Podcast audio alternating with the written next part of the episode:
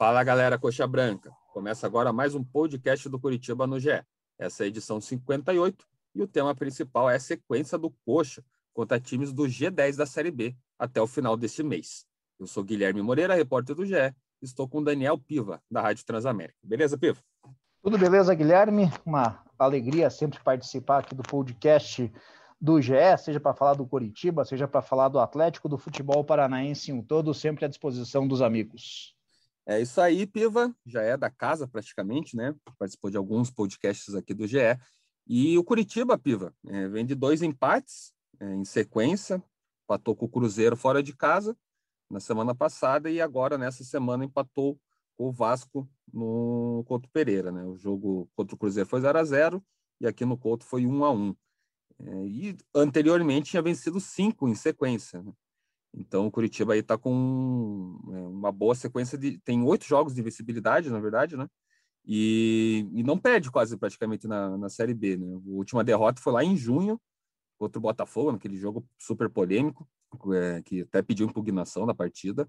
E o Curitiba é o vice-líder a quatro pontos do Náutico. Eu que você falasse um pouquinho desse momento, né? Que vieram de. Chegou uma vitória, várias vitórias seguidas, e agora com dois empates, já dando uma amenizada, mas ainda na vice-liderança ali pertinho do Náutico, ainda que a diferença tenha subido um pouco. Tá na cola do líder, né, Guilherme? Mesmo que não tem um jogo a menos, mas mesmo vencendo esse jogo contra o Brusque, não vai conseguir ultrapassar, mas está ali na cola. O mais importante na Série B é você se manter ali no bolo. E se você está no bolo dentro do G4, evidentemente que é ainda melhor, é uma questão lógica até.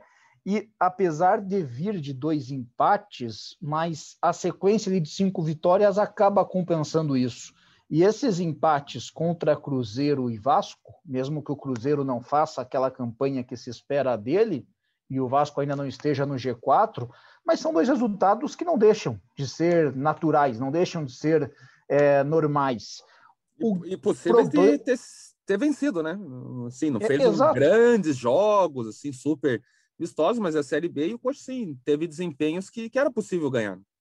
É, o Cruzeiro, o jogo em si, não foi grandes coisa, mas se fosse ter um ganhador, seria o Curitiba. Especialmente ali por aqueles 5, 10 minutos finais, em que tem aqueles chutes de fora da área, que o Fábio faz duas defesas, tem a bola na trave do, do, do Val, que um pecado não ter entrado. Contra o Vasco, um jogo equilibrado também no Couto Pereira, em que primeiro tempo o Vasco teve a bola, mas o Coritiba as chances mais perigosas de gol. Segundo tempo, dois gols em duas falhas ali, até dos goleiros participando dessas falhas, mas jogos equilibrados. Apesar desses oito jogos, o resultado, assim, que é aquele que você bate o olho e fala, putz, aqui foi uma bobeira, é o primeiro dessa série, que é contra Londrina. o Londrina. É. Esse aí é um que você vê até pela campanha que o Londrina faz e até pelo Coritiba ter reclamado muito de um pênalti não marcado no finalzinho do jogo ali em cima do Léo Gamalho, que para mim de fato foi um erro grave da arbitragem. Esse acaba sendo o grande pecado, esse acaba sendo o grande problema. Os empates com Cruzeiro e Vasco da Gama considero naturais, só que a tabela é complicada os próximos jogos aí exigirão bastante do Coritiba. E aí, é claro, se chega não vencer nos próximos quatro jogos, começa a mudar a conversa. Mas em um primeiro momento, a sensação que dá esses resultados à tabela aí, esses oito jogos sem perder, é que esses dois empates são naturais. O que é de se lamentar é o primeiro dessa série invicta, aquele empate com Londrina no Couto. É, aquele empate com Londrina que no jogo seguinte foi Vila Nova, né? E se o Coxa ele não vence aquele jogo contra o Vila Nova, o Mourinho podia nem estar tá aqui mais, né? No, no Curitiba. Era aquele jogo chave para a continuidade do Mourinho. É, Piva, é, a sequência do Curitiba é Sampaio Correia, que é o terceiro colocado, agora tem 19 pontos, é, fora de casa. Depois recebe o CRB, que atualmente tem 17 pontos e é o sétimo colocado aí sai para visitar o Operário, quinto colocado com 18, e fecha o mês contra o líder náutico em casa também.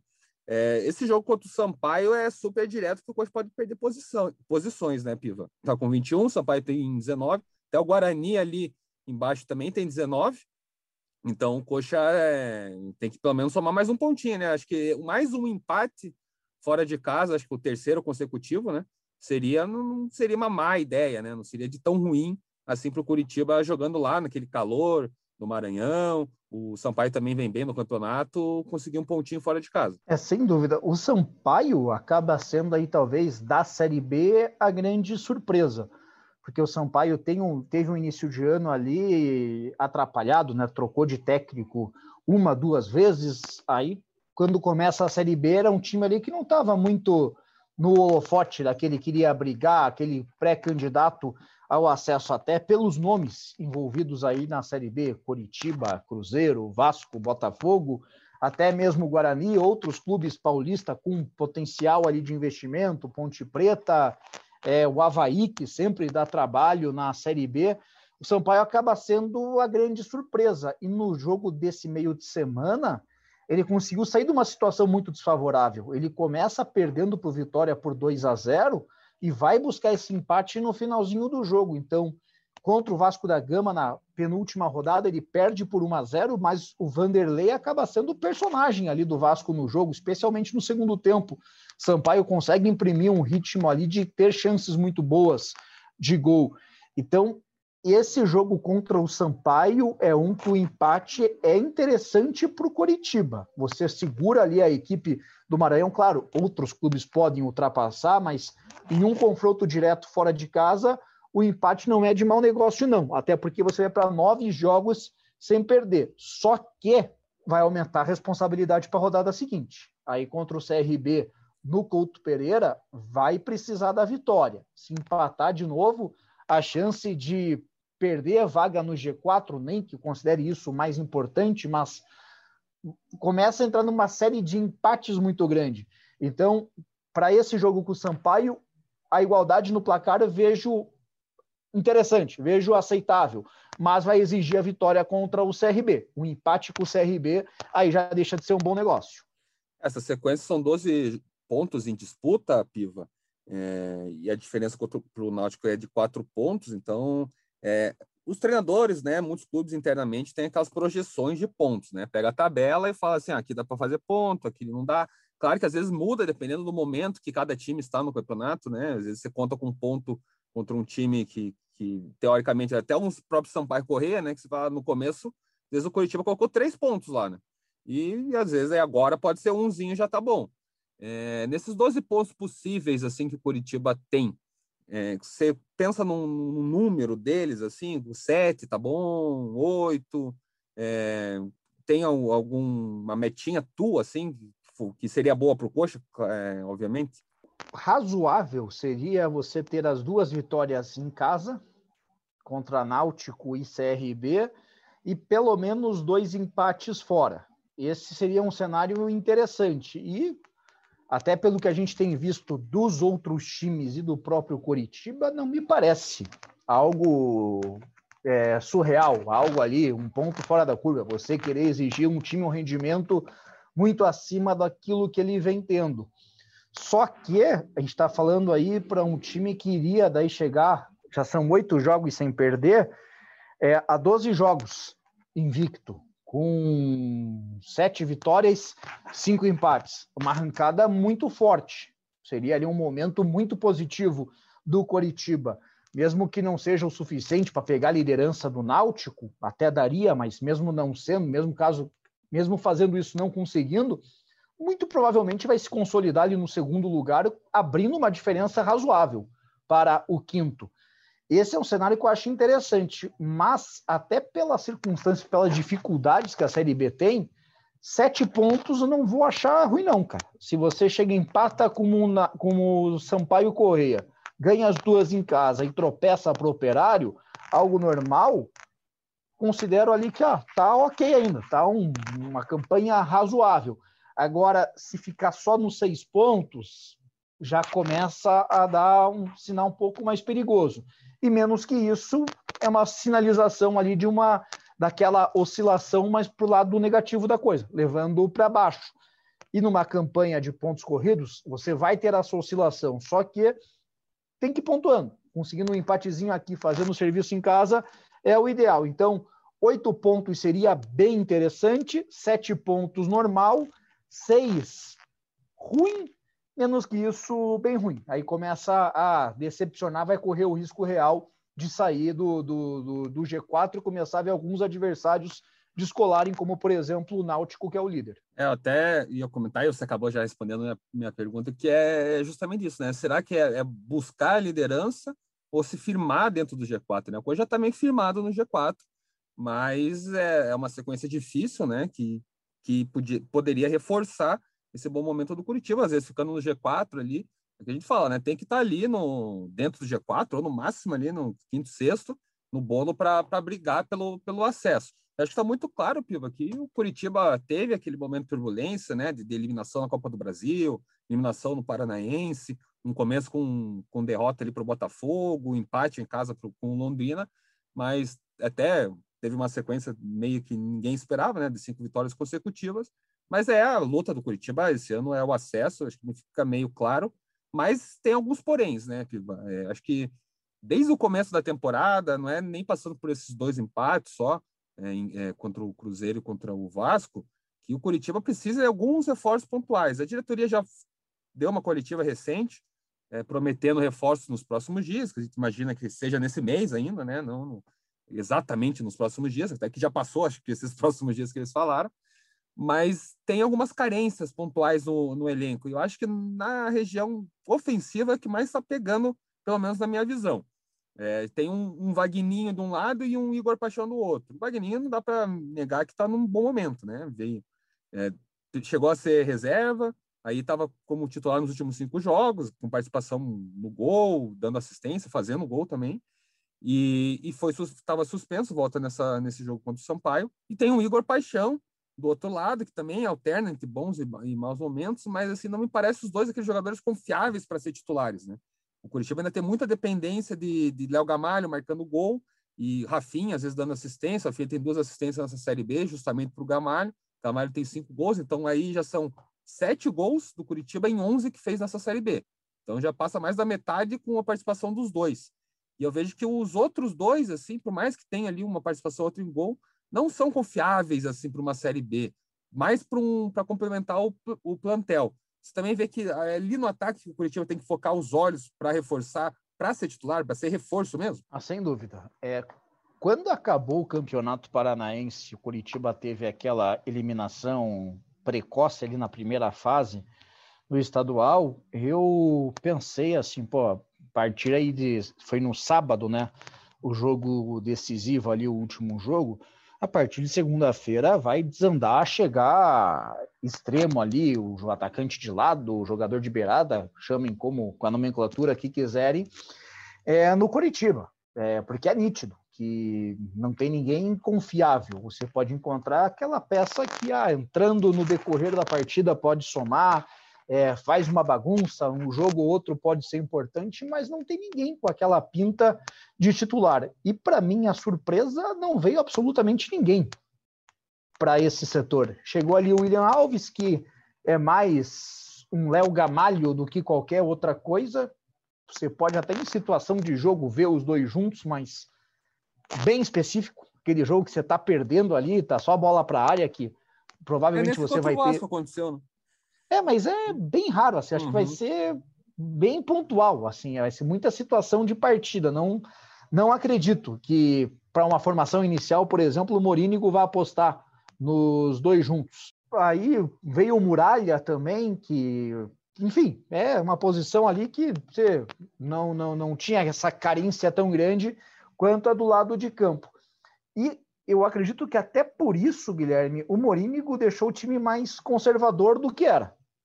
Se você uhum. pegar o Coritiba do início da temporada, entre tombos e resultados positivos, era um time que se arriscava mais, era um time que ousava mais Até nas tem partidas. essa discussão, Piva, do ah, Robinho, Rafinha, né? Será que dá para jogar junto? No Paranaense eles chegaram a começar alguns jogos juntos, né? Foram três, se não me falha a memória, e eram os dois, e aí os dois é, extremos, né? O Vagninho e Igor Paixão, e ainda o Gamalho, né? Então eram cinco jogadores ali mais ofensivos, ou de criação, né? Nessa, nessa mescla, e que foi diminuindo com o passar do tempo.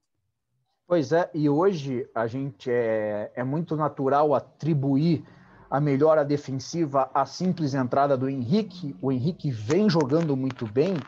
Ele, para essa realidade de Série B, e como está bem fisicamente, é um atleta que tem sobrado, tá? Cada rodada ele acaba comprovando isso. Claro, passa muito pela qualidade do Henrique, mas também passa pela forma como o time passa a jogar.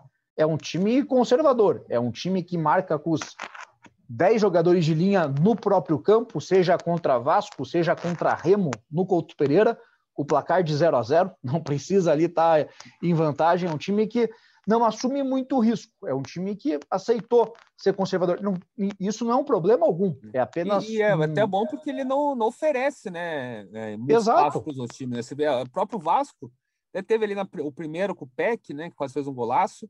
É, saiu no segundo tempo também o Peck, que dá um chute ali, mas já é mais individual a jogada dele, né? Que ele da entrada, quase da entrada da área, ele que chuta e o, e o Wilson defende.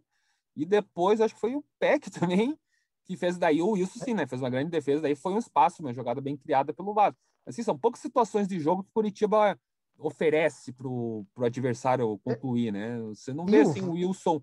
Até em anos anteriores ele fazia muito mais defesas do que está fazendo nessa temporada.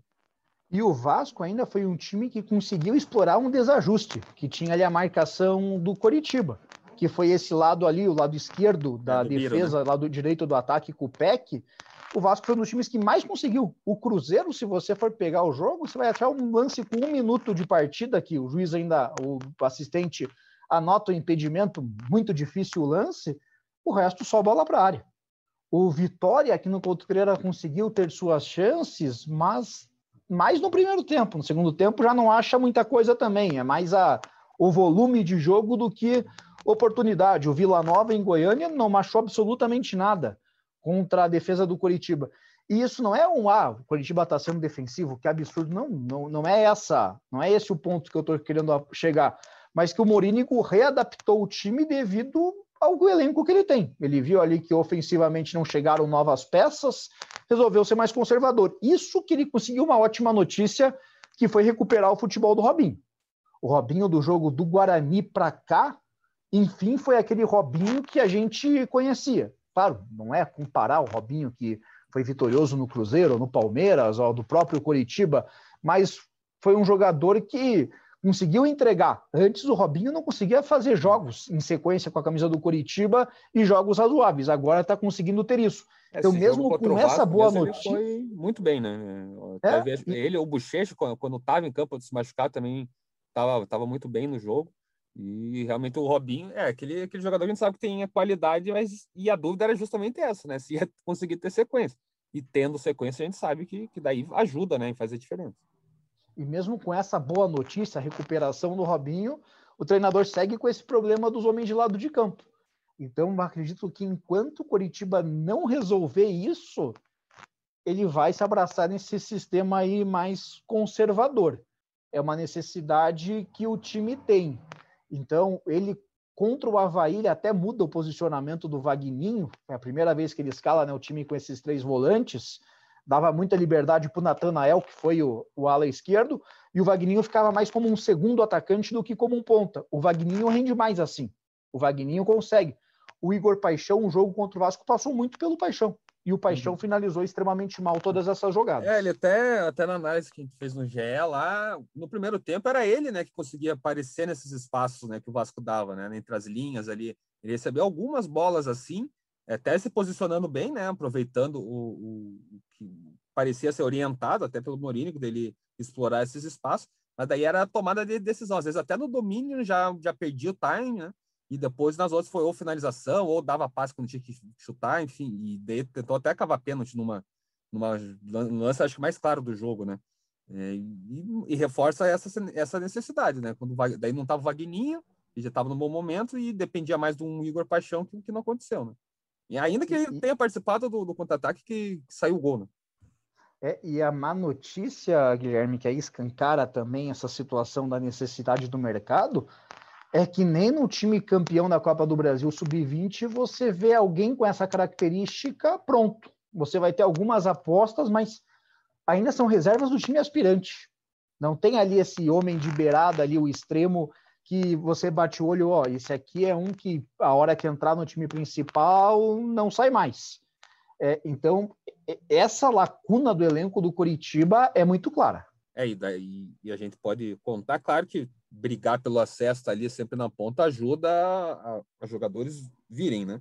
Mas também tem a questão salarial que o Curitiba também precisa resolver aí, porque pega. E a gente sabe que pega muito bem é, no ambiente, até no, no, rendimento, né? Porque o jogador precisa ter a cabeça no campo e, e, com salários atrasados não, não, não acontece sempre, né? Não é sempre que o, o jogador consegue focar somente no teu trabalho, no, no, que é, no que ele foi contratado. Concorda também ou não, Pio? Claro, se você pensar os jogadores aí que estão há mais tempo, dá um exemplo aqui, o Wilson, por exemplo, que está aí no Curitiba, sei lá, já seis, sexta, sétima temporada. É, informação que existe é que com o Wilson, por exemplo, são cinco meses de direito de, de imagem aberta. É. Talvez não sequenciais, mas meses em que não foram pagos ao Wilson. É muita coisa. A gente não está falando aqui, ah, tá, o Wilson recebe bem, mas Gente, é. É, é do mesmo é, jeito que é você, é muito grave. Você recebe, você também tem seus gastos, né? Isso não dá para ficar Exato. julgando a pessoa se ela gasta mais do que deve, enfim. Ela é, conta e, com o dinheiro. E esse argumento que ah, é, o jogador ganha bem, não tem que se importar com isso. É, o, o problema dele ganhar bem não é dele. É, o clube, ele, não chegou lá, ah, eu quero ganhar bem. O clube fez um acordo com ele. E aí vai precisar honrar. A gente está falando de um que ganha bem, mas vão ter outros exemplos de atletas aí das categorias de base ou recém-promovidos em que o problema é parecido e os valores são bem menores. Aí nem esse discurso do ganha bem cabe.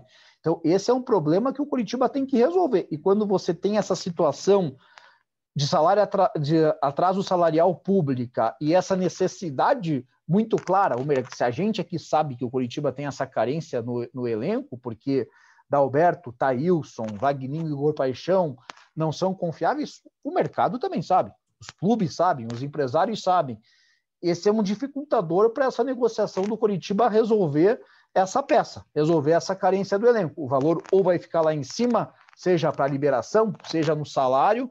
Então, são pontos aí que são nós que precisam desatar para facilitar essa negociação, apesar da boa campanha do time ser o segundo colocado na Série B. É, eu acho que esses dois pontos, Tiva, que a gente comentou aí durante o podcast, são os essenciais para o Curitiba, às vezes até ter uma, uma folguinha a mais nessa Série B, né? Numa, numa, num possível acesso, né? Não ficar toda hora, sai do G4, entra no G4, é mais para ficar ali bem fixo no G4. É acertar o salário, né? Ou deixar sempre o mais próximo possível de, do atraso, né? Um mês e não estender tanto assim e contratar esses jogadores de, de lado de campo no ataque, né? Acho que são é a posição mais carente ali do Curitiba e a questão salarial que também é externa, mas influencia dentro de campo. Queria agradecer você, Piva, pela participação novamente aqui e desejar sucesso. Estamos te acompanhando também lá na Rádio Transamérica. Opa, muito obrigado. Sempre uma satisfação participar aqui dos podcasts do GE com todos os amigos da casa. É isso aí, pessoal. Você já sabe, toda terça-feira tem podcast aqui no GE. Ou, dessa vez, é, aconteceu na quinta, teve jogo do, do Curitiba na terça-feira, mas você também pode acompanhar a cobertura completa do Coxa no ge.globo.paraná. Um abraço e até semana que vem.